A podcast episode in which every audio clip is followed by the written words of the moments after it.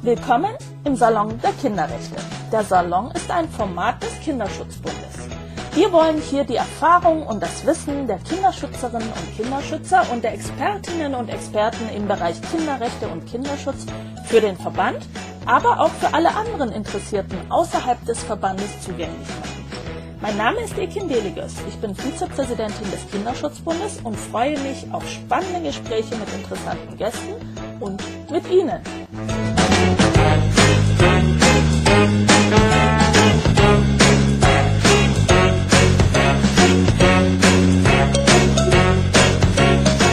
Heute haben wir ein ganz spannendes Thema. Bevor es aber losgeht, für Sie alle, die heute schon da sind, wir haben ein Chat. Das finden Sie auf Ihrer Seite, meistens unten in der Mitte, bei manchen Geräten auch oben rechts oder an der Seite.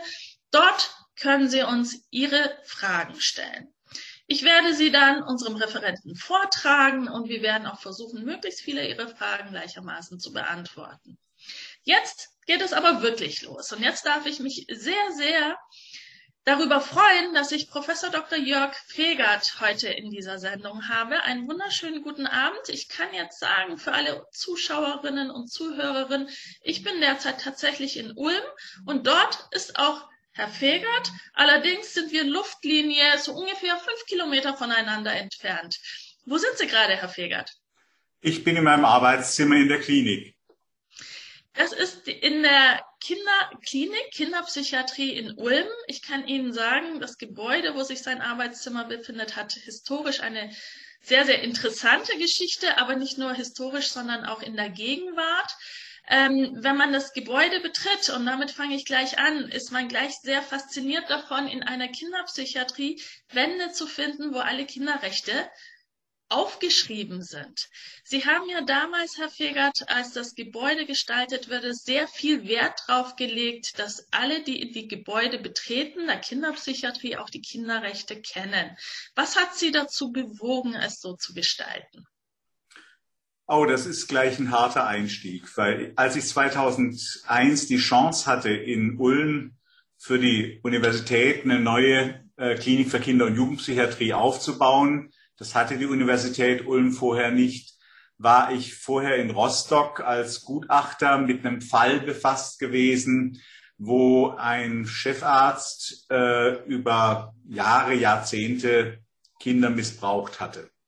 In seiner Klinik seine Position ausnutzend, die ganze Klinik eigentlich darauf ausrichtend, dass er Missbrauch in ganz unterschiedlichen Ebenen vornehmen kann. In der Psychotherapie an den Kindern. Aber er hat zum Beispiel auch gezwungen, alle Patienten gemeinsam mit dem Personal nackt zu baden, hat das Video aufgezeichnet, auch in der Sauna und so weiter. Man kann sich das gar nicht vorstellen, ein komplettes perverses System.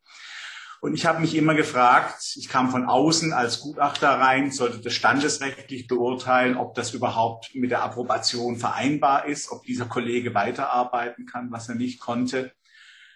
Und ich habe mich irgendwie gefragt, wie kann das sein, dass jemand endlich später, viel, viel später dann, als es hochkam mit der Odenwaldschule oder in den Kirchen, wie kann es sein, dass jemand eine Institution so führt, dass alle manipulierbar sind und niemand weiß, was die Rechte sind. Und als ich dann die Chance hatte, eine neue Klinik zu bauen oder in vorhandenen Gebäuden, aber hier eine Klinik für Kinder- und Jugendpsychiatrie zu machen, war es mir ganz wichtig, dass die Kinder, die hier uns anvertraut werden, nicht rechtlos sind und dass die Kinder das wissen. Und wir haben damals gesucht, die UN-Kinderrechtskonvention in mehreren Sprachen, zum Beispiel auch in Türkisch, was es damals bei der Bundesregierung nicht gab. Äh, das dauerte dann ein bisschen, aber wir haben auch kurze Bilder und Kurzzusammenfassungen für die kleineren Kinder. Und ich muss sagen, das wirkt bis heute. Wir müssen ja in der Kinderpsychiatrie teilweise auch mit Zwang behandeln. Also wenn Jugendliche akut selbstmordgefährdet sind und wir sie schützen müssen, dann sind die hier mit Gerichtsbeschlüssen und sie sind trotzdem nicht rechtlos. Und genau auf der Station, wo wir mit Zwang behandeln, auf der Akutstation für die Jugendlichen, gibt es die Norm der UN-Kinderrechtskonvention zu den Rechten von Kindern, die quasi mit Zwang in der Einrichtung sind. Und mich sprechen die Kinder drauf an, die Jugendlichen sprechen das Personal drauf an und man ist sofort in einem Dialog. Ja, es hat sich ja mittlerweile sehr, sehr viel getan. Das ist 20 Jahre her. Auch die Normen im bürgerlichen Gesetzbuch für Maßnahmen mit Zwang wurden in unserem Sinne geändert äh, zum Wohl der Patienten. Aber wir haben damals in Ulm, denke ich, wichtige Schritte gemacht. Wir haben, als wir die Klinik gebaut haben, gleich ein Beschwerdetelefon gemacht, was freigeschaltet ist zum Patientenfürsprecher, was freigeschaltet ist zum Jugendamt hier in Ulm, aber auch nach Neu-Ulm und zum Alb-Donau-Kreis. Also, dass die Kinder auch eine Beschwerdemöglichkeit haben aus unserem System heraus. Alles Dinge, die später, zehn Jahre später, am runden Tisch sexueller Missbrauch dann diskutiert wurden unter dem Namen Schutzkonzepte in Institutionen. Und Sie erinnern sich auch, ich, ich war damals stolz, dass Frau Bergmann und der ganze Trost des runden Tisches hier nach Ulm kam die Familienministerkonferenz war im Rahmen von einem Kamingespräch mal hier zum Thema frühe Hilfen, um sich das hier in der Klinik anzuschauen, weil wir halt aus diesem traurigen Anlass sehr, sehr früh über Schutzkonzepte nachgedacht haben. Letzter Punkt dazu, dann ist auch eine sehr, sehr lange Einleitung. Ähm, was typisch ist für so eine Institution, vieles, was wir früh begonnen haben, hat sich immer wieder zwischendurch auch verloren. Also wenn man diese Dinge nicht pflegt, hat man Wechsel im Personal, hat man Schwangerschaften und Turnover. Ein Schutzkonzept ist nie fertig, sondern wir reden mittlerweile nur noch von einem Schutzprozess. Wir müssen immer da dranbleiben, das immer weiterentwickeln. Und die größte Erkenntnis der letzten zwei Jahre war die noch viel stärkere Einbeziehung der Patienten und auch von Jugendlichen aus anderen Schulen quasi in die, in unseren Schutzprozess. Also wir haben zum Beispiel nochmal die Patienten zeichnen lassen, wo sie sich hier im Klinikgelände sicher fühlen, wo so Orte sind, wo es heikel ist. Therapien sind eigentlich gar nicht so angenehm. Ja, das war, wenn man eine Ampel nimmt, so im gelben Bereich. Und was mich auch völlig überrascht hat, und das ist die Sicht der Kinder, die wir brauchen, als meine Klinik aufgezeichnet wurde, Sie kennen ja das Gelände gut, haben die die Tanke weiter oben und den Rewe in der Nähe mit zu dem Bild genommen. Hätte ich würde mich als Klinikdirektor da nie in der Verantwortung sehen, ja. Mhm. Aber da habe ich zum ersten Mal erfahren, ja, die Tanke ist ein total gefährlicher Ort, weil das sind die erwachsenenpsychiatrischen Patienten, die bieten einem Zigaretten, Alkohol an, begrapschen manchmal auch die Mädchen. Da kommen manchmal die Ärzte oder Psychologen äh, vorbei, kaufen sich eine Pizza. Man kann also auch dort erwischt werden ich habe zum ersten Mal dann ein Gespräch mit dem Pächter der Tankstelle geführt über Alkoholverkauf an Jugendliche, was ich mir wünsche, was ich mir nicht wünsche und wie wir damit umgehen. Und ich glaube, wir brauchen äh, sehr viel stärker auch den Blickwinkel von Kindern und Jugendlichen. Und das ist ja auch ein Teil der Kinderrechte, dass Kinder in allen sie betreffenden Angelegenheiten ein Partizipationsrecht haben. Und das versuchen wir halt hier in der Klinik wirklich sehr stark umzusetzen. Und spätestens jetzt haben sie alle unsere Herzen erobert von allen, die sich für die Rechte von Kindern einsetzen, auch in der Verfassung niederzuschreiben. Und es ist ein wirklich starker Punkt für den Kinderschutzbund, dass wir sagen, Beteiligungsrechte gehören dringend dort mit rein, denn erst wenn wir die Blickwinkel unserer Kinder kennen, können wir auch ihre Rechte stärken und sie selber auch stärken.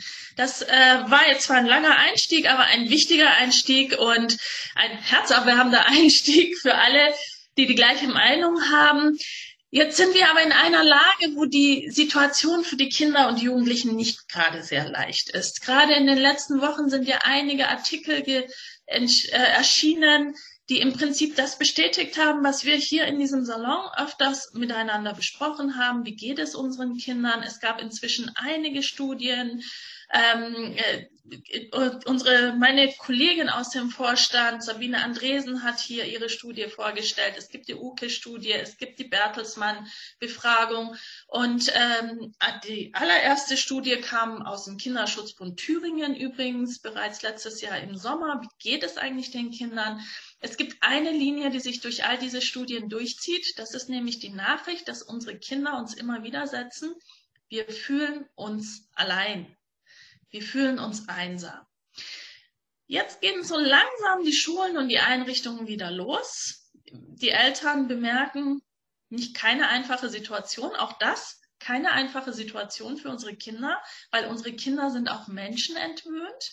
Jetzt könnte man das mit Schulterzucken auf Zeit schieben, das tun, was wir tun, uns für unsere Kinder engagieren. Aber dann gibt es eine Gruppe von Kindern und vor allem die UKE-Studie sagt ja, die sagen, nicht nur unsere Lebensqualität hat nachgelassen, sondern auch die psychische Belastung ist viel höher gekommen.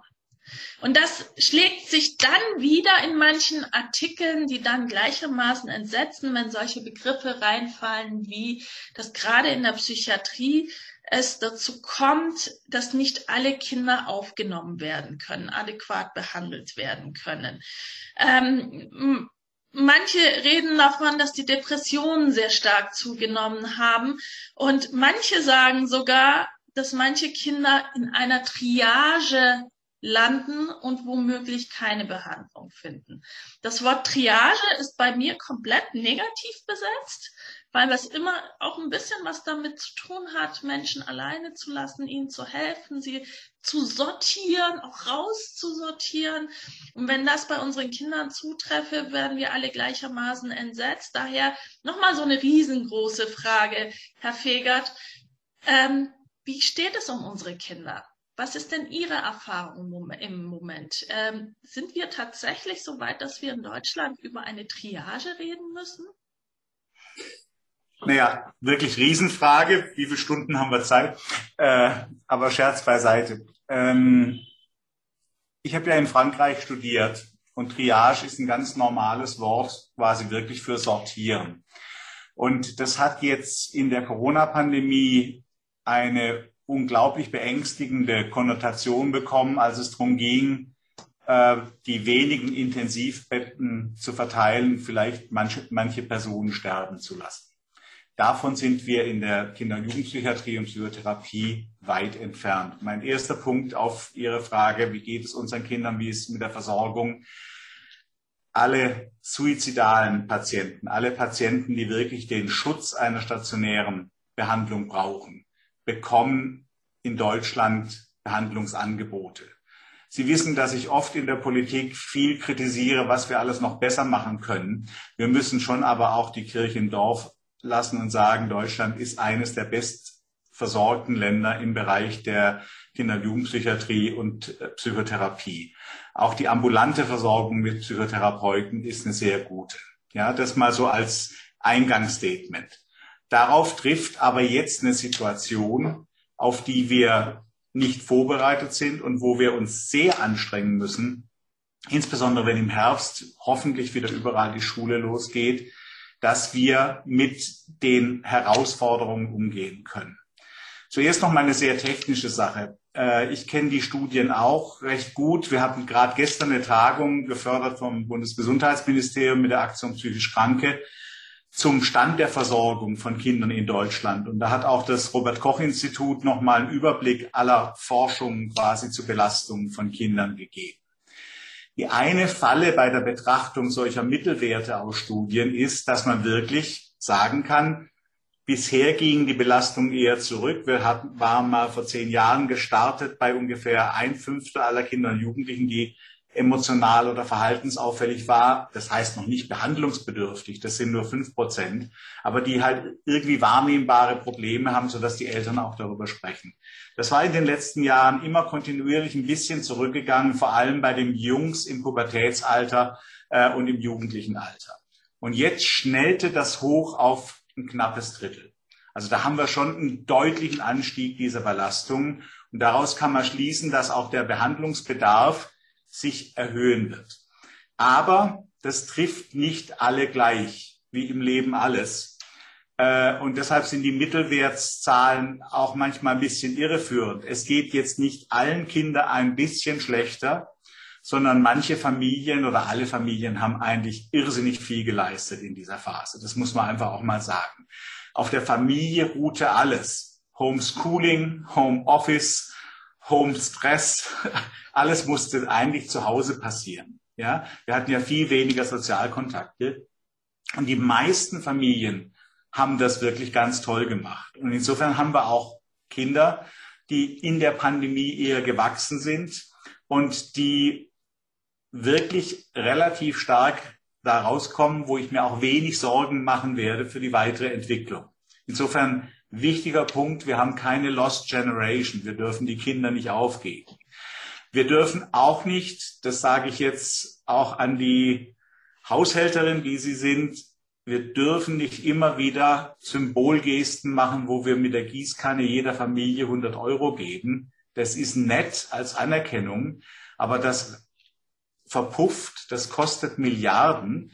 Und wir wissen genau, welche Familien ein Hochrisiko haben, hochbelastet aus der Krise herauszugehen. Und das sind die Familien, die wir vorher schon kannten durch Hilfesysteme. Das sind auch Kinder, die behindert oder mehrfach behindert sind, die auf Inklusion angewiesen waren, die auf Assistenz durch andere Personen angewiesen waren, die jetzt nicht kommen konnten. Das sind Familien, wo die Eltern selbst schon belastende Kindheitsereignisse, Gewalt erfahren haben. Da haben wir gerade eine Studie dazu gemacht. Die können nämlich den Stress weniger gut handeln. Und das sind natürlich Kinder, die jetzt in der Situation, in dem Stress Gewalt erfahren haben. Und darauf müssen wir uns konzentrieren. Das heißt, im Herbst, wenn Kinder oder jetzt, wenn Kinder wieder in die Schule gehen und wieder Klassenkameraden ansprechen können, wieder Lehrerinnen ansprechen können, das Umfeld ist für Prävention und Intervention ganz wichtig, dann werden die Fallzahlen ansteigen und dann kommen wir in Probleme, quasi damit umzugehen, weil durch den Gesamtanstieg haben wir, um mal im Beispiel Ulm zu bleiben, derzeit in unserer Ambulanz zwei bis drei Monate Wartezeit bei einem Fall, der jetzt nicht hochdringend ist. Die Notfälle werden anders behandelt in unserer Psychotherapieambulanz. Wir machen ja auch ein Ausbildungsinstitut für Kinder- und Jugendlichenpsychotherapie. Da sind wir im Prinzip schon bei fünf bis sechs Monaten. Und wenn man die niedergelassenen Kolleginnen und Kollegen fragt, da habe ich mich gestern gerade noch mal umgehört in Vorbereitung auf heute, sind die Wartezeiten zwischen sechs Monaten und einem Jahr. Und das ist natürlich viel zu lang. Und wir wissen, dass kurze Intervention gerade wenn es um Angst geht, und Angst ist jetzt angestiegen, Depression ist deutlich angestiegen, da reichen manchmal auch drei bis fünf Gesprächstermine mit Mutmachen, Aktivierung, Fragen, hat es jetzt geklappt, um wieder was in Gang zu gehen und so einen Teufelskreis zu unterbrechen. Und da haben wir im Moment, glaube ich, noch keine guten Lösungen, wie wir das im Herbst anbieten wollen. Und ich glaube, da müssen wir sehr versuchen, zusammen zu handeln, die freien Träger, zum Beispiel der Kinderschutzbund, aber auch die Familienberatung und so weiter, zusammen quasi mit uns Psychotherapie-Profis und dann am ganzen hinteren Ende quasi den Kliniken, damit wir wirklich die stationären Plätze für die Patienten haben, die ohne das gar nicht klarkommen. Es muss ja nicht jeder in ein Krankenhaus. Ja, unser Ziel ist immer, eigentlich Kinder so lang wie möglich in ihrer Familie zu lassen und dann mit der Familie vor Ort zu arbeiten. Ja? Und die Verteilung, das wird die große Herausforderung. Ähm, wie kommen eigentlich die Kinder zu Ihnen? Also wann ist ein Kind erstmal in den vorgelagerten Systemen bei den Hausärzten und wann ist der Zeitpunkt, wo die Kinder bei Ihnen landen? Ja, das ist die übliche Vorstellung quasi, dass der Hausarzt oder der Kinderarzt das Problem sieht und dann überweist. Formal ist das auch so, weil wir quasi für unsere Ambulanz eine Zuweisung brauchen. Aber viel wichtiger als Zuweiser und als Wahrnehmende sind im Prinzip die Kitas und sind die Schulen. Weil da sind die Vertrauenspersonen, die nah an den Kindern dran sind. Also es sind ganz oft Klassenlehrerinnen, die den Eltern sagen, also irgendwie geht es ihrem Kind nicht gut, können sie nicht mal irgendwas unternehmen. Und dann werden die Eltern entweder direkt zu uns oder zum Kinderarzt geschickt und der überweist dann auch. Aber äh, wir haben das am ehesten noch bei den Patienten mit Migrationshintergrund. Das hat jetzt auch gerade das Robert Koch Institut äh, gezeigt, dass die sich zuerst an den Kinderarzt wenden. Vielleicht weil Psyche auch so ein bisschen doch immer noch stigmatisiert ist äh, und man lieber zu einem richtigen Arzt geht als zum Psychiater. Ja, und da ist diese Brücke über die niedergelassenen Kollegen sehr, sehr wichtig. Aber unsere zentrale Zuweisungsagentur in Anführungszeichen ist wirklich die Schule, weil da die Alltagsbewältigung gesehen wird und weil man da sieht, wenn Kinder nicht zurechtkommen. Und deshalb bin ich ja auch im Moment so besorgt, weil wir halt ganz lange keine Schule hatten und niemand sehen konnte, wie es Kindern geht. Also im Moment kommen nur die Kinder zu uns, wo die Eltern von sich aus Initiative ergreifen. Und all diese Anregungen von außen, von anderen wachsamen Personen, von dem ganzen Hilfesystem, was Kinder auch brauchen, von Personen, die auf sie aufpassen, das ist im Moment extrem geschwächt. Ich will mich gerne noch mal ein bisschen tiefer äh, mit Ihnen unterhalten, wie wir es Eltern tun können, wie die Kinder Hilfe bekommen. Aber davor eine ganz andere Frage. Ich lese in Ihrem Hintergrund medizinische Kinderschutz-Hotline. Äh, könnten Sie uns dazu vielleicht noch ein, zwei Sätze sagen und vielleicht auch, wie es sich mit dieser Schutz-Hotline gerade in den Corona-Zeiten verhält? Ja, sehr gern. Das ist ja ein äh, Modellprojekt, was wir in der letzten Legislaturperiode schon aufbauen durften und was rund um die Uhr für Angehörige der Heilberufe erreichbar ist, weil wir festgestellt haben, im Studium wird in der Medizin kaum irgendwas zum Kinderschutz ausgebildet. Das ist auch in den Psychotherapieausbildungen meistens so gewesen. Und oft sind die Kolleginnen und Kollegen völlig unvorbereitet, wenn sie mit einem solchen Fall konfrontiert sind. Und da haben wir gesagt, wir machen einerseits sehr, sehr gute Fortbildungskurse. Die Weltgesundheitsorganisation hat gesagt, unsere Kombination aus dieser Hotline und unseren E-Learning-Programmen, das ist ein Leuchtturmangebot in Europa für die Prävention im Kinderschutz, weil man einerseits systematisch die häufig gestellten Fragen aufarbeitet und Lehrprogramme draus macht, aber im Einzelfall mit den Kollegen die Fälle durchdiskutieren kann. Die Fallverantwortung bleibt natürlich bei der Anruferin. Ja, ich kann nicht in Bielefeld, in Hameln oder in Berlin Fallverantwortung übernehmen. Aber ich kann den Fall mit den Kolleginnen und Kollegen durchdeklinieren. Und zwar unsere Mitarbeitenden kommen aus der Kinder- und Jugendpsychiatrie, aus der Pädiatrie, also aus der Kinderheilkunde und aus der Rechtsmedizin. Und diese ganzen Fachbereiche kommen zusammen. Es gibt auch einen Hintergrunddienst wie in der Klinik, wenn mal der Vordergrund am Telefon nicht weiter weiß. Und dann wird wirklich überlegt, was kann man noch diagnostisch machen, was muss man sich noch anschauen, damit man sich in dem Fall klarer ist. Aber die häufigsten Fragen sind Fragen betreffend die Schweigepflicht. Wie gehe ich damit um? Wie kann ich Kontakt zum Hilfesystem aufnehmen? Und der Paragraph 4 KKG, der im Bundeskinderschutzgesetz quasi im SGB 8 versteckt ist, ist halt für viele Ärzte, die halt ihr Gesetzbuch, Sozialgesetzbuch, das Sozialgesetzbuch 5 kennen, ein Buch mit sieben Siegeln. Also erzählen wir immer wieder, wie das geht, wie das gehen soll. Und in den Corona-Zeiten, das war ja Ihre zweite Frage zu dem Thema, wir hatten im ersten Lockdown einen Rückgang der Anrufe auf ungefähr 70 Prozent des normalen Niveaus. Der Rückgang war geringer als der gesamte Rückgang der Inanspruchnahme in der Medizin. Man ist ja nicht mehr zum Arzt gegangen, wenn man nicht Corona hatte. Also ganz normale Untersuchungen, viel Prävention ist unterblieben, weil man halt nicht mehr zum Arzt ging. Die Kinder wurden auch nicht mehr krank, weil sie sich nicht mehr angesteckt haben. Also es gab einfach weniger Arztkontakte.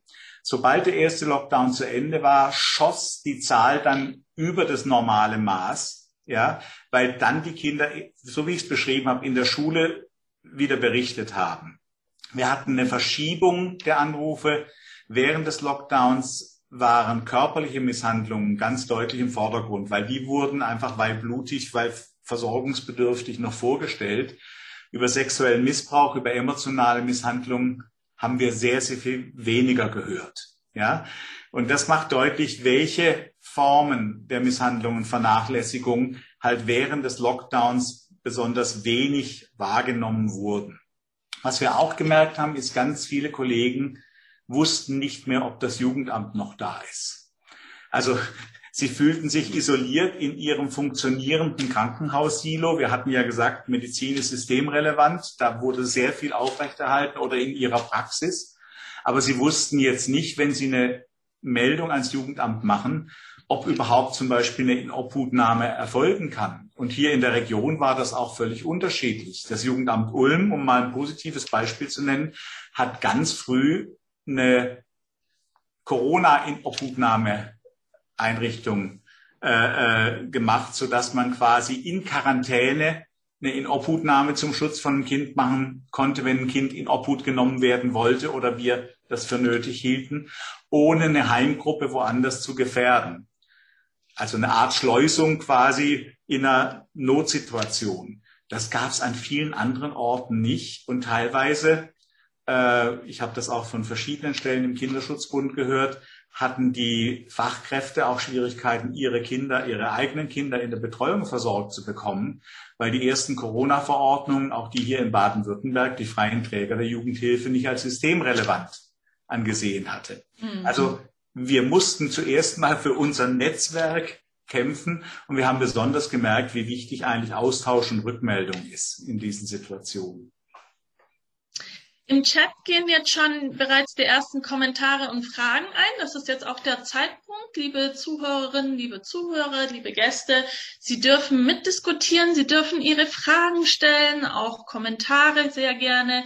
Ich werde versuchen, alle nacheinander abzuarbeiten. Der allererste Kommentar fällt mir sehr, sehr leicht. Der kommt aus dem Landesverband Bayern, der ähm, Sie sehr lobt gleich, das kam auch direkt nach der ersten Antwort, äh, für die Vorgehensweise und sehr viel Respekt dafür ausspricht.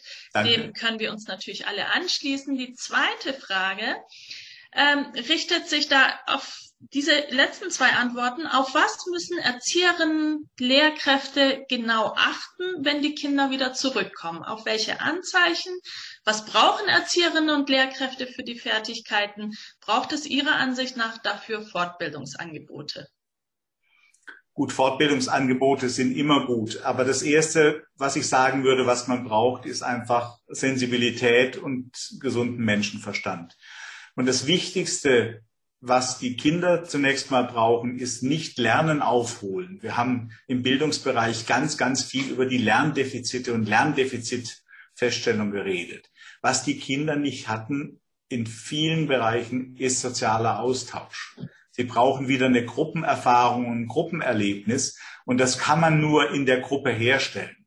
Und manche Kinder haben auch, das wissen wir leider auch, äh, durch Cybermobbing äh, äh negative Internetgruppenerfahrungen gehabt. Und manche haben auch positive Internetgruppenerfahrungen. Aber wir wissen, dass die Kinder, die in der Klasse eher gemieden werden oder Außenseiter sind, auch in den sozialen Netzwerken digital nicht dabei sind.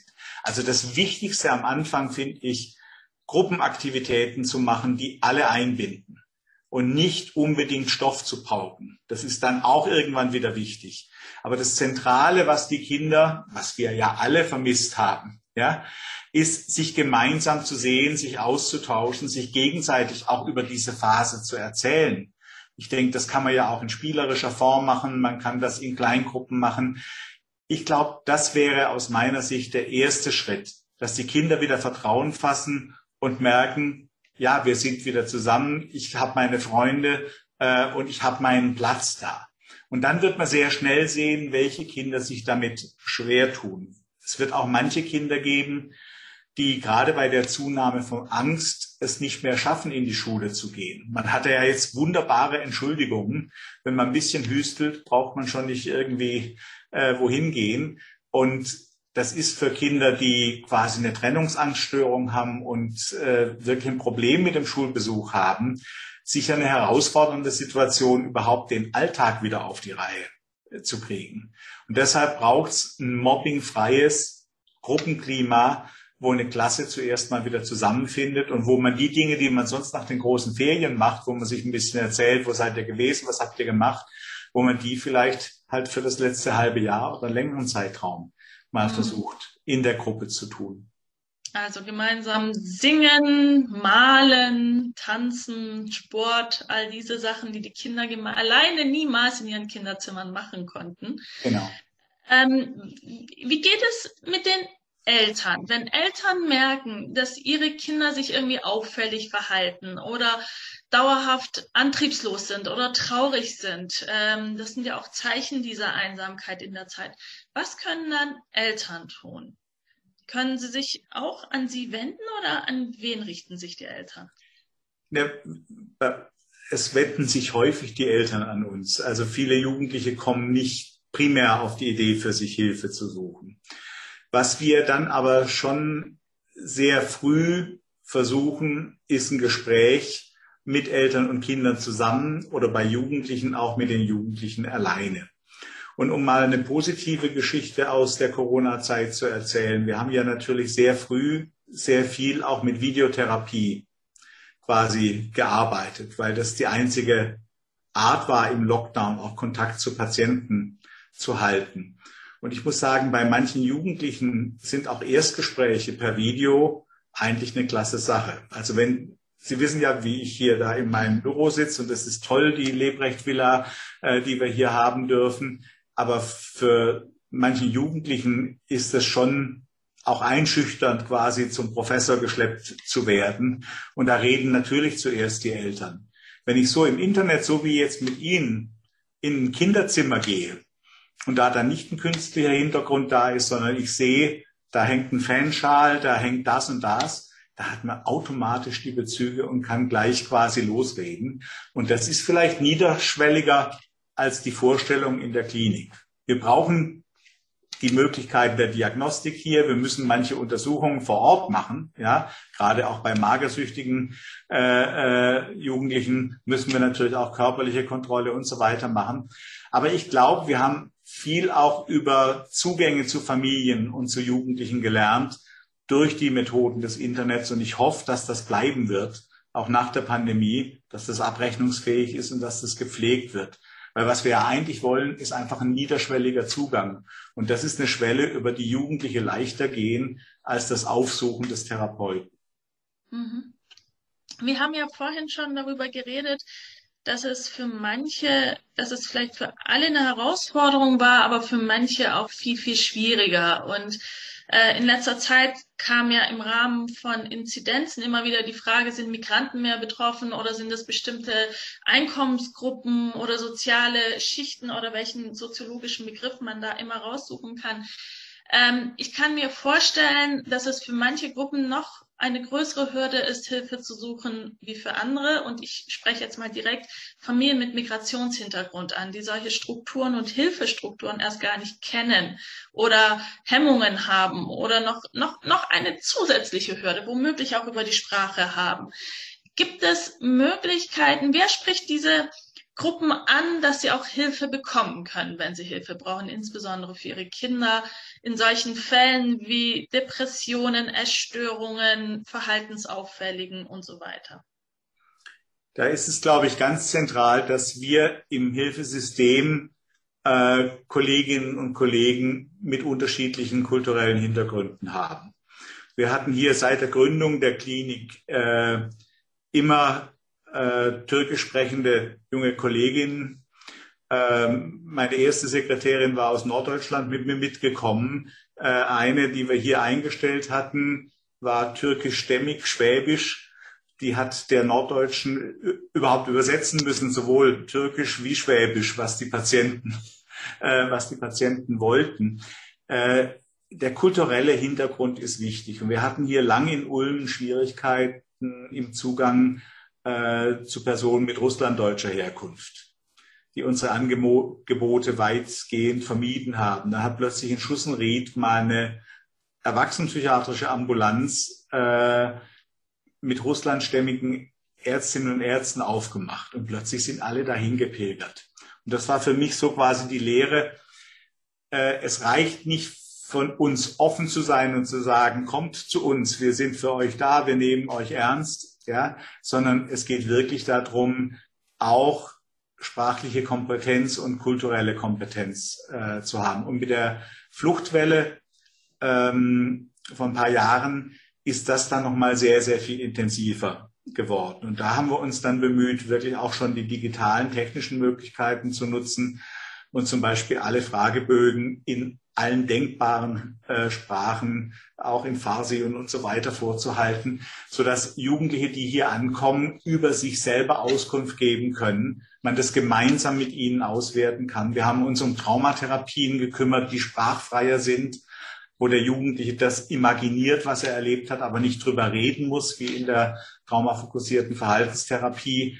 Also wir haben uns wirklich sehr viel Gedanken gemacht, wie können wir mit diesen Kultur- und Sprachproblemen umgehen. Ne? Mhm.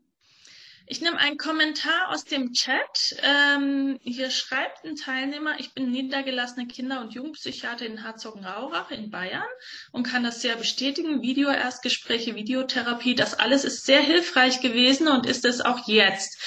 Ähm, jetzt wissen wir, wie das als Videotherapie in etwa funktionieren kann. Aber ich glaube, manche von uns haben noch keine Vorstellung davon, wie schaut Ihr Arbeitsalltag mit den Kindern vor Ort aus, ähm, außerhalb auch der Pandemiezeiten, wenn Kinder und Jugendliche bei Ihnen ankommen? Naja, wir haben ganz unterschiedliche Bereiche. Wir haben eine große Institutsambulanz. Eine Zeit lang war das die größte in Baden-Württemberg, weil Ulm eine kinder- und jugendpsychiatrisch unterversorgte Region war, weil es hier halt eben keine Klinik gegeben hatte, die äh, Fachärzte ausbildet. Das hat sich radikal geändert in den letzten 20 Jahren. Da bin ich auch stolz drauf, weil viele Kollegen, die hier Ausbildung gemacht haben, jetzt in Ulm und um Ulm herum niedergelassen sind. Also der erste Weg ist die ambulante Versorgung. Da macht man Gespräche, da macht man Diagnostik, oft auch eine Intelligenzdiagnostik. Man macht aber störungsspezifisch auch Fragebögen, um zu sehen, wo sind die Probleme, fasst dann das Problem zusammen, versucht irgendwo eine Weichenstellung. Dann haben wir die Tagesklinik als ein ganz wichtiges Angebot, wo man in der Familie bleiben kann und tagsüber in die Behandlung kommt. Das war jetzt in der Corona-Pandemie besonders schwierig, weil wir dieses rein raus wir mussten immer testen. Wir hatten hier die höchste Gefährdung quasi eines Kontakts und einer Infektion. Und dann haben wir die Stationen in der Kinderstation, eine akutjugendlichen Station und eine therapeutische jugendlichen Station, wo es einen ganz klaren Tagesablauf gibt. Und um die Patienten, da sind wir wieder bei der Kinderrechte-Frage, äh, ich finde diese Frage, die Sie stellen, ganz wichtig, weil viele Leute können sich eigentlich nicht vorstellen, was in der Klinik passiert. Ja, und wenn man jetzt Interviews Unsere Schülerzeitung ist mal in die, in die Stadt gegangen, hat gefragt, da kommen Bilder wie aus einer Flug übers Kuckucksnest, da wird über die Klapse geredet. Also die Leute haben Angst vor Psychiatrie. Äh, wir haben zum Beispiel hier keine Zelle, keine Gummizelle oder irgendwas, ja. Äh, wir haben eine Bringschuld an Information dem Patienten gegenüber, was hier gemacht wird. Und deshalb haben wir gerade für Schulkinder mal mit anderen Schulkindern zusammen, unseren Patienten und dem Pflegeteam einen Comic erstellt, der den Tagesablauf darstellt.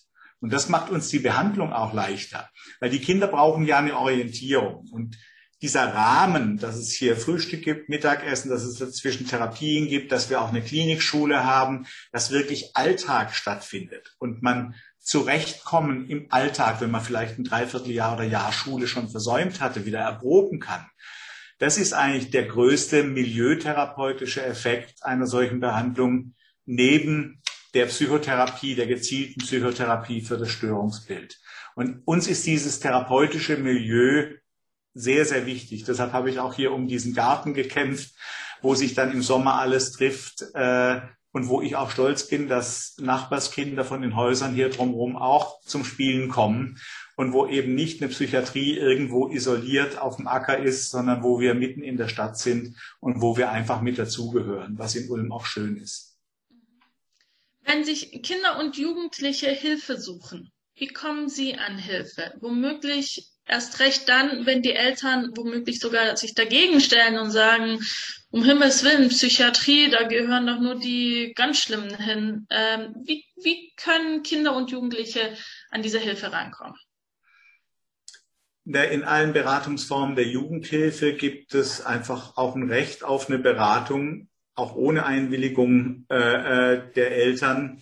Das hat man bewusst gemacht. Also wenn der Beratungszweck sonst vereitelt würde, ja, können Jugendliche auch sich beim Jugendamt, bei, bei einer Familienberatungsstelle, bei einer Erziehungsberatungsstelle, äh, bei Streetworkern beraten lassen, ohne dass die Eltern einwilligen müssen. Wir können das im Krankenhaus im eingeschränkten Rahmen auch. Das ist rechtlich sehr tricky, weil viele Jugendliche eigentlich auch einwilligen können in eine Behandlung, aber sie können keinen Behandlungsvertrag abschließen.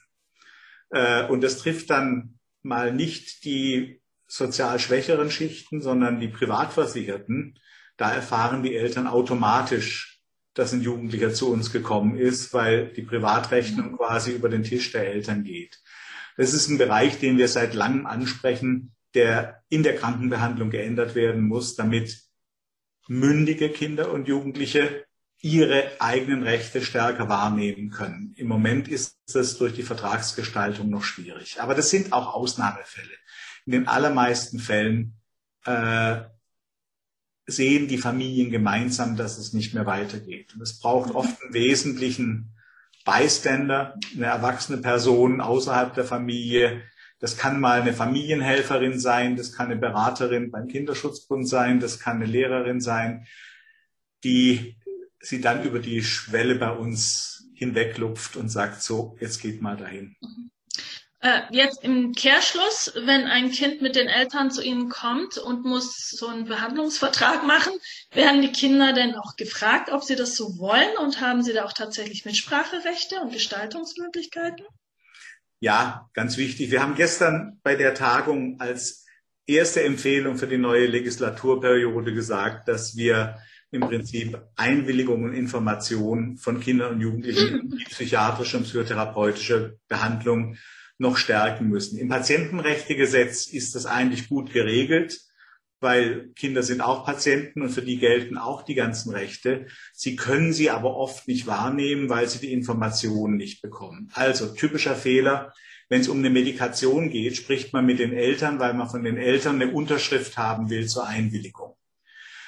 Was aber wichtig ist, ist eigentlich, dass Kinder Nebenwirkungen spüren. Die können die Eltern nicht spüren. Ja, also ich muss wissen, was in meinem mhm. Körper vorgeht, wenn ich gut in der Therapie mitarbeiten will. Ich muss ein aufgeklärter Patient sein. Und das ist natürlich bei einem Sechsjährigen anders. Da geht's jetzt, tut der Pieks weh oder nicht? Darf ich danach gleich wieder rumrennen? Muss ich noch ein bisschen sitzen? Ja.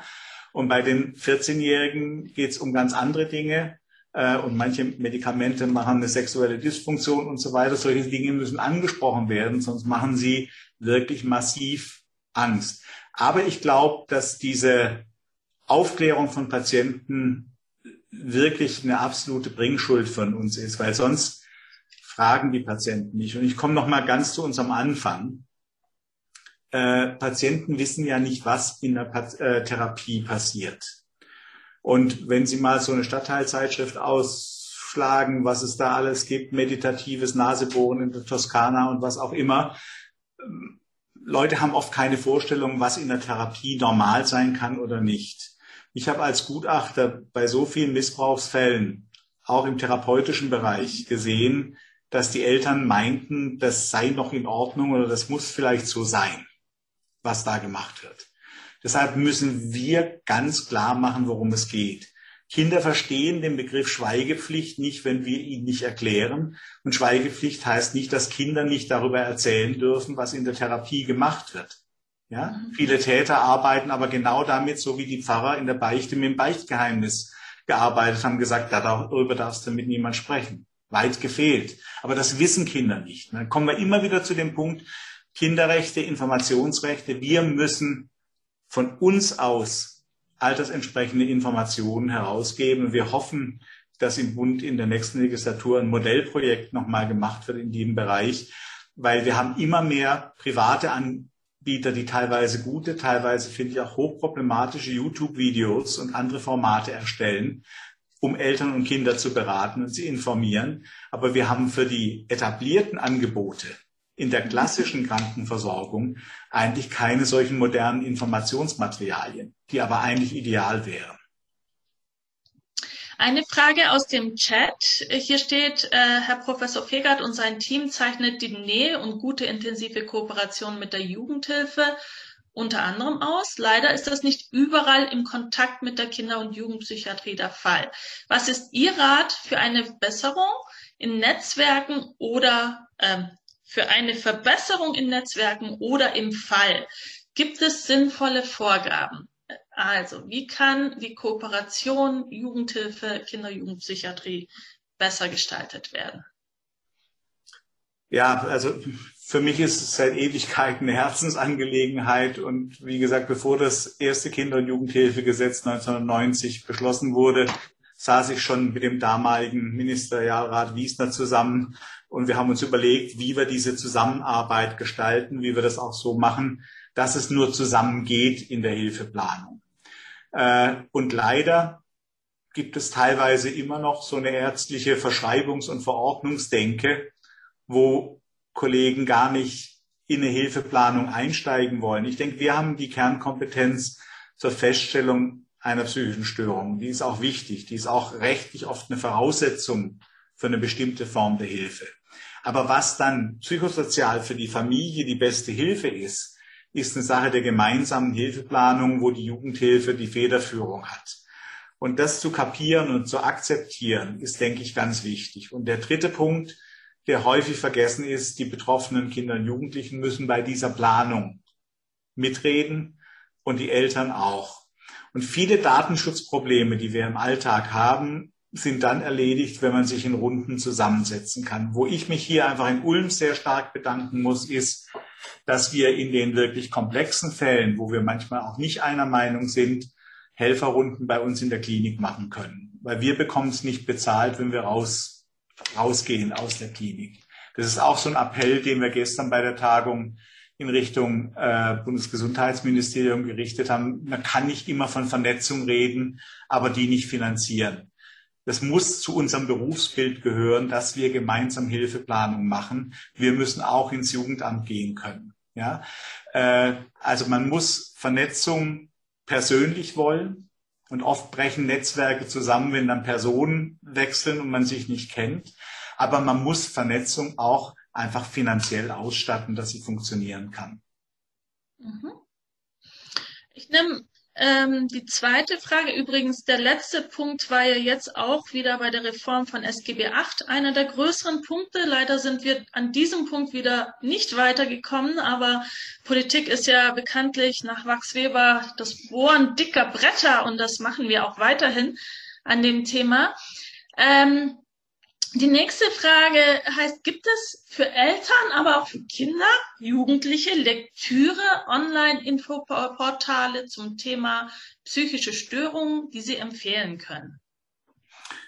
Also es gibt äh, mittlerweile ganz viele Sachen, wenn Sie mal auf, jetzt mache ich jetzt einfach mal Schleichwerbung, äh, auf die Seite des Psychiatrieverlags gehen, gibt es eigentlich für verschiedene Störungsbilder, auch für die Situation, wenn ein Elternteil psychisch krank ist oder suchtkrank ist, wie sich das für die Kinder anfühlt, relativ viele auch Bilderbücher oder dann Kinderromanartige für ältere äh, äh, jugendliche Bücher. Da gibt es zahlreiche Angebote. Die Kollegen in Tübingen haben mit einer betroffenen Initiative ein ganz tolles Projekt gemacht. Letztes Jahr habe ich zu Weihnachten geschenkt bekommen, das Buch. Das sind Berichte von Jugendlichen über ihren Aufenthalt in der Kinder- und Jugendpsychiatrie.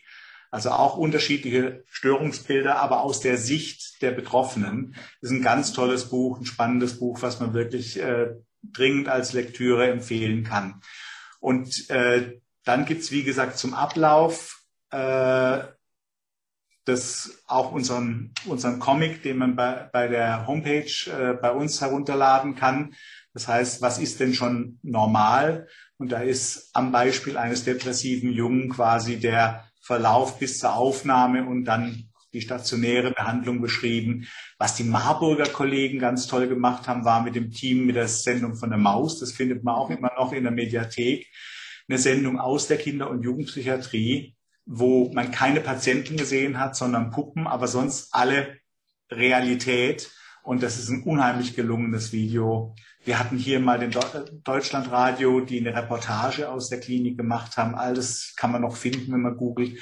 Und ich finde solche Informationen ganz wichtig. Aber ich fände es auch toll, wenn man jetzt im Bereich der Patientenaufklärung das wirklich auf Plattformen bündeln würde. Sonst überlassen wir das Internet wieder in diesem Bereich teilweise auch Scharlatanen, die halt nicht bewertete Angebote äh, äh, verbreiten. Und ich glaube, das ist eine große Herausforderung jetzt gerade auch nach der Pandemie, weil alle Leute sich im Netz orientieren und da oft halt die Bewertung quasi von, von Aussagen auch eine schwierige ist. Mhm. Ähm, wir haben noch zehn Minuten. Ich versuche meine letzten drei Fragen irgendwie da reinzupressen. Ähm, aber selbstverständlich nehme ich auch noch Fragen aus dem Chat, äh, wenn Sie noch etwas nachfragen wollen oder einen Kommentar schreiben wollen. Ähm, die eine Frage ist ja, Sie haben eigentlich gleich zu Beginn angekündigt, wenn wir jetzt wieder zurückgehen äh, zu der Lage Pandemie, dass Sie eigentlich mit der Öffnung auch wieder mehr Anrufe bei Ihnen, mehr Probleme, mehr Schwierigkeiten, mehr Auffälligkeiten erwarten. Haben Sie denn Ihre Klinik auch darauf vorbereitet, dass Sie den Ansprüchen auch Genüge tun können? Oder wie wird das derzeit in Fachgremien diskutiert? Werden zusätzliche Kapazitäten geschaffen? Wird zumindest mal darüber geredet, dass wir die brauchen könnten? Also darüber geredet wird. Ich bin ja Vorsitzender vom Wissenschaftlichen Beirat Familienfragen und wir hatten äh, als Frau Giffey noch Ministerin war, im März mit ihr ein langes Gespräch und haben auch eine Stellungnahme äh, zu dieser Erholungsphase äh, in dem langen Weg aus der Corona-Pandemie heraus äh, äh geführt. Und ich denke, dieses äh, Aufbauprogramm, was jetzt beschlossen wurde im, im Bund, die zwei Milliarden, wo ja auch mehr Schulsozialarbeit und so weiter vorgesehen ist, ist ein erster Schritt, vielleicht aber auch nur ein erster Tropfen auf den heißen Stein. Wir führen in Baden-Württemberg auch im Moment Diskussionen, wie man akut die ganzen Versorgenden empowern kann, wie man das ganze System hochskaliert. Das Problem ist ja, dass die Krankenhäuser und so weiter ohne die Corona-Zuwendungen eigentlich alle quasi pleite werden, weil Fallzahlen weggebrochen waren und so weiter. Also in den Kliniken wird im Moment gerade massiv gespart, mhm. äh, weil man eigentlich ja massiv defizitär ist durch die Umstellung auf Corona-Versorgung. In den freien Trägern haben viele auch runtergefahren, weil die Leute gar nicht mehr so kommen konnten und so weiter. Also wir haben eigentlich eine Situation, wo wir noch nicht mal auf unserer normalen Höchstlast quasi als Gesamtkommune oder Kreis sind. Und es wird ganz, ganz wichtig sein, dass man alles mobilisiert, was man mobilisieren kann. Ich habe gestern in einem Papier, was ich auch ins Sozialministerium geschickt habe, auch vorgeschlagen, dass man ähnlich wie bei der Corona-Versorgung äh, berentete Kolleginnen und Kollegen äh, jetzt für eine kurze Zeit auch mal wieder aus dem Ruhestand holt oder Personen aus der Elternzeit bittet, vielleicht doch ein paar Stunden äh, zu machen.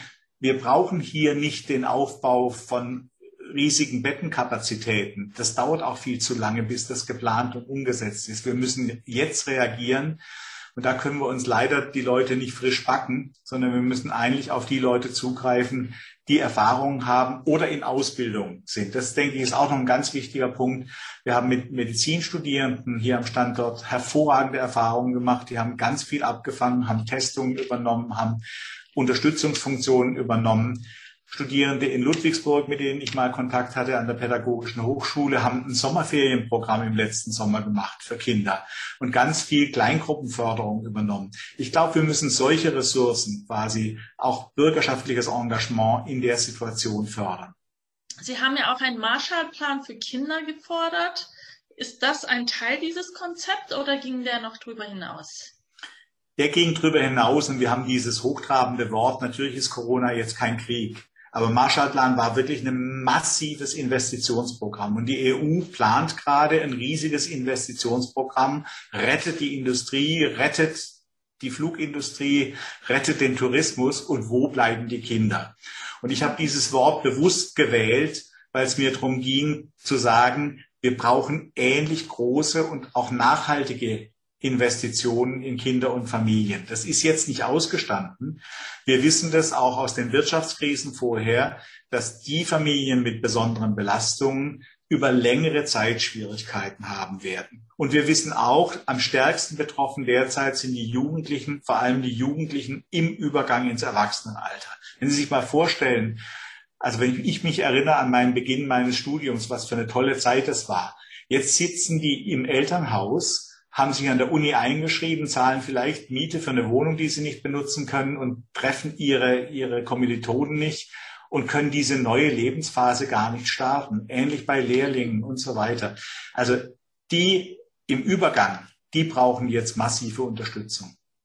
Mhm. Es gibt eine sehr schöne Frage aus dem Chat. Wenn eine Jugendliche, ein Jugendlicher gerne eine ähnliche Laufbahn anstreben wollen würde, was würden Sie ihr ihm sagen, was das Tolle und vielleicht auch das Herausfordernde an Ihrem Beruf ist? Also das Tolle ist, dass es mir äh, ein ganzes berufliches Leben lang immer Spaß gemacht hat und dass es auch extrem vielseitig ist. Man kann in Kindertherapien auf dem Boden rumkrabbeln und mit Kindern spielen. Das mache ich jetzt als älterer Mensch nicht mehr so gerne. Auch als ich eigene kleine Kinder hatte, hatte ich keine Lust, anderen Kindern in der Therapie hinterherzuräumen, mein Zimmer wieder aufzuräumen. Da habe ich mehr mit Jugendlichen gearbeitet. Man kann forschen, man kann quasi soziales managen, man kann fachpolitisch aktiv sein. Das Fach ist ein gesellschaftlich extrem relevantes und eines, was halt in der Entwicklungsphase einsetzt. Also man kann noch eingreifen, bevor Kinder in den Brunnen gefallen sind und kann Entwicklungen begleiten. Und wenn man diese unglaubliche Dynamik von Kindern und Jugendlichen erlebt, was die einfach alles auch mitbringen, wie viel Spaß das macht, dann ist das was, was einen ein Leben lang beseelt. Und ich habe die Frage finde ich wirklich unheimlich charmant. Äh, ich habe, glaube ich, mit 15 oder 16 äh, an den Herrn Professor Lemp äh, geschrieben, der damals Kinderpsychiater in Tübingen gefragt und hat gesagt, warum soll man dieses Fach, soll man dieses Fach machen? Was würden Sie mir raten? Der hat mir dann am Schluss sogar zu einem Stipendium verholfen. Und es glaubt, es braucht einfach auch begeisterte Vorbilder, die von dem Fach überzeugt sind und schwärmen. Für mich gibt's nichts Tolleres. Wir möchten auch diese Sendung mit etwas zuversichtlichem, hoffnungsvollem beenden, äh, Herr Professor Fegert. Deshalb haben Sie uns eine positive Geschichte, eine schöne Geschichte. Natürlich ohne Namen zu nennen, aus Ihrem Arbeitsalltag, vielleicht mit einem Kind, mit einem Jugendlichen, etwas, was auch uns Zuversicht und Hoffnung gibt? Eine ganz rührende und wirklich schöne Geschichte war der Streik unserer Patienten auf der Jugendstation 2, als wir die Tagesklinik schließen mussten wegen der Hygienebedingungen. Und die haben dann große Plakate gemalt und haben sich aufgestellt äh, und es haben geschrieben, sie reißen Freundschaften auseinander und so weiter. Und wir sind stark mit denen in die Diskussion gegangen, haben das später sogar in der psychosozialen Umschau veröffentlicht. Und das hat doch unseren Klinikumsvorstand bewogen, zusammen mit der Krankenhaushygiene sehr früh zu schauen, wie wir wieder den Besuch der Tagesklinik ermöglichen konnten. Im Erwachsenenbereich, im somatischen Bereich fangen jetzt gerade die Tageskliniken erst langsam wieder an. Unsere war fast die ganze Zeit am Netz. In irrsigen Aufwand, also das Personal ist dadurch auch massiv belastet, aber ich finde das eine ganz tolle Geschichte, weil die Jugendlichen selber dafür gesorgt haben, dass ihre Mitpatientinnen und Patienten, die nicht mehr kommen konnten, wieder in die Therapie kommen konnten. Und die Kinder, als sie wieder kommen konnten, waren so dankbar, das hat uns auch mal gut getan. Also normalerweise kriegt man ja nicht so direkt mit, wie wichtig wir sind. Aber denen hat wirklich was gefehlt. Jetzt kann man natürlich einen ganz neuen Begriff mit in diese Diskussion reinführen, Demokratie leben. Das startet mit unseren Kindern. Es ist nichts, was vom Himmel herabfällt, sondern das ist das, was wir tagtäglich leben. Und erst wenn es uns gelingt, unsere Kinder auch adäquat zu beteiligen, werden auch sie lernen, manchmal Frust zu ertragen, in der Demokratie zu gewinnen oder zu verlieren, aber auf die Kraft der Argumente zu zählen. Und ich glaube, das ist das, was wir alle mitnehmen sollten aus dieser Pandemie, dass es sehr, sehr wichtig ist, dass jeder von uns einen Platz in dieser Gesellschaft hat. Ich danke Ihnen, Professor Fegert. Ich danke Ihnen allen. Ähm, Im Chat kommen jetzt so viele Lobesworte, dass ich sie alle gar nicht einzeln vorlesen will. Danke. Ich kann sie nur damit zusammenfassen.